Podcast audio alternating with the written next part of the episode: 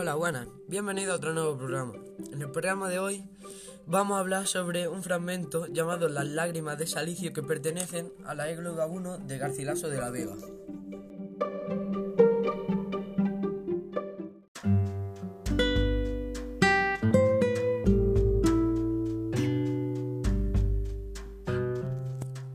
Por ti el silencio de la selva umbrosa, por ti la esquividad y apartamiento de solitario monte me agradaba, por ti la verde hierba, el fresco viento, el blanco lirio y colorada rosa y dulce primavera deseaba. Ay, cuán me engañaba, ay, cuán diferente era y cuán de otra manera lo que en tu falso pecho se escondía. Bien claro con su voz me lo decía, la siniestra coneja repitiendo la desventura mía. Salí sin duelo, lágrimas corriendo. Cuántas veces durmiendo en la floresta, reputándolo yo por desvarío, vi mal, vi mi mal entre sueños desdichados.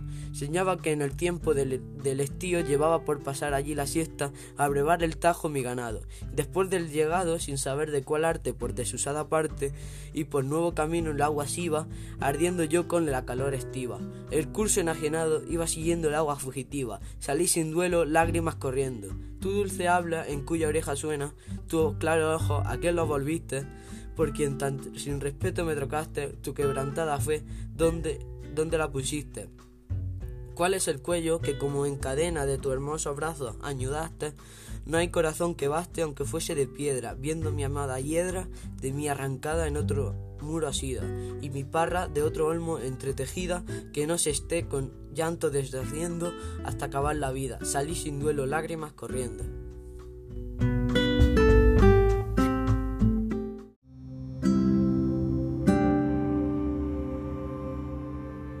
En la égloga 1, los pastores Salicio y Nemorosos se lamentan por la infidelidad de, Galatea y la muerte de Elisa.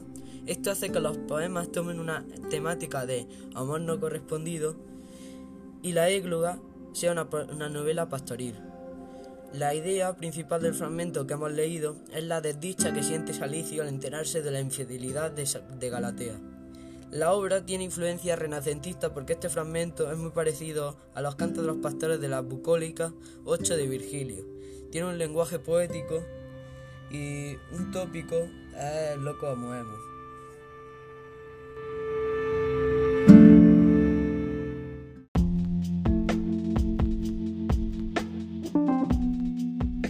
Bueno, pues eso ha sido todo. Esperamos que os haya gustado el programa y hasta la semana que viene. Thank you.